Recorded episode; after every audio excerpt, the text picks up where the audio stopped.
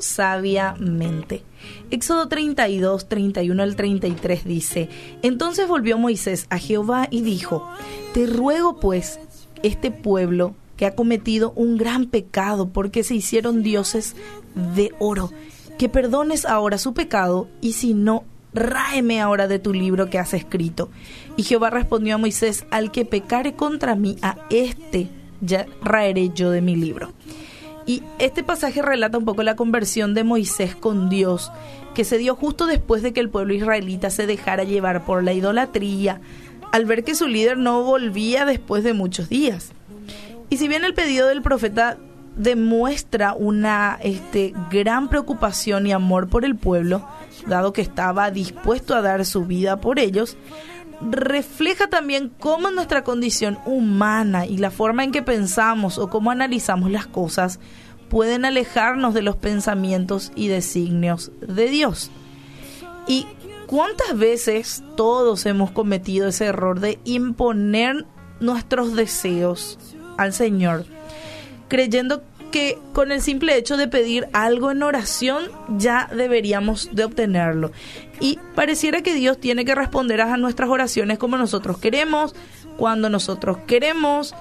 Y cuando no tenemos esta, esa respuesta, llegamos hasta darle la espalda, nos justificamos diciendo que le pedimos algo, pero que Él no, no respondió. Incluso pueden ser pedidos este, muy altruistas, como el de Moisés, ¿verdad? Eh, pero bueno, a veces nosotros enseguecemos nuestros propios deseos, incluso llegamos a encapricharnos y olvidamos dos cosas. La primera es que Dios es soberano. Lo que quiere decir es que decide por sí mismo y de acuerdo a ello, Él actúa. Y la segunda que Él nos conoce mejor que nadie porque nos creó y por esa razón sabe qué es lo que necesitamos y lo que va a ser mejor para cada uno. Y acá puedo dar ejemplos bastante claros. Y hay cuestiones que vos decís, pero, pero es algo bueno. Por ejemplo, yo pido la sanidad de una persona. Y sí o sí, Señor, vos me tenés que responder con esta sanidad. Y parece malo lo que vamos a decir, pero por sobre eso, Dios sabe lo que va a hacer. Dios es soberano. Y hay veces que debemos entender primero eso, antes de pedirle a Dios solamente mi deseo. Señor, yo quiero, yo te pido, y, puedo decir un montón de palabras, ¿verdad? Pero hay veces, y, y es más, deberíamos de dejar al Señor en su soberanía y pedir, Señor, si es tu voluntad, ¿por qué no estamos acostumbrados a decir, esa oración. Señor, hace tu voluntad por encima de mi propio deseo. Por encima de mi propio deseo. Y eso puede ser difícil y puede ser duro. Porque uno como creyente desea lo mejor para uno mismo, para los demás. Pero hay veces que nos enseguecemos con eso. Así que Él te conoce mejor que nadie y Él sabe lo mejor que es para vos y Él es completa y totalmente soberano. Así que hoy te, te exhorto, sí, a no cometer el error de acercarte a Dios solo para obtener algo que deseas.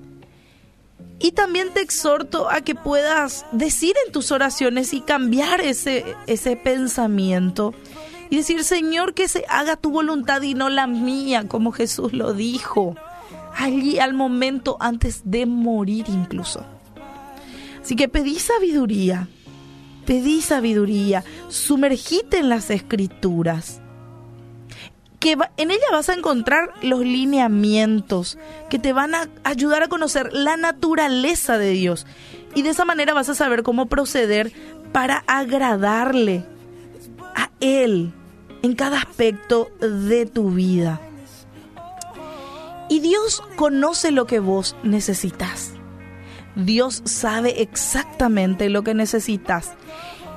¿Y por qué, por qué decimos, este, no le puedo pedir mis deseos si Él ya sabe todo lo que necesito? La oración es porque vos lo necesitas a Él, no porque Él necesita de vos. vos necesitas de Dios. Así que Él lo dice en Isaías 5, perdón, Isaías 55, dice, porque mis pensamientos no son vuestros pensamientos, ni vuestros caminos mis caminos, dijo Jehová. Como son más altos los cielos que la tierra, así son mis caminos más altos que vuestros caminos, y mis pensamientos más que vuestros pensamientos. Sí, pedile a Dios lo que vos deseas. Señor, yo deseo esto, deseo aquello, pero, Señor, por sobre todo, hace tu voluntad, que no se haga mi voluntad, sino que se haga la tuya.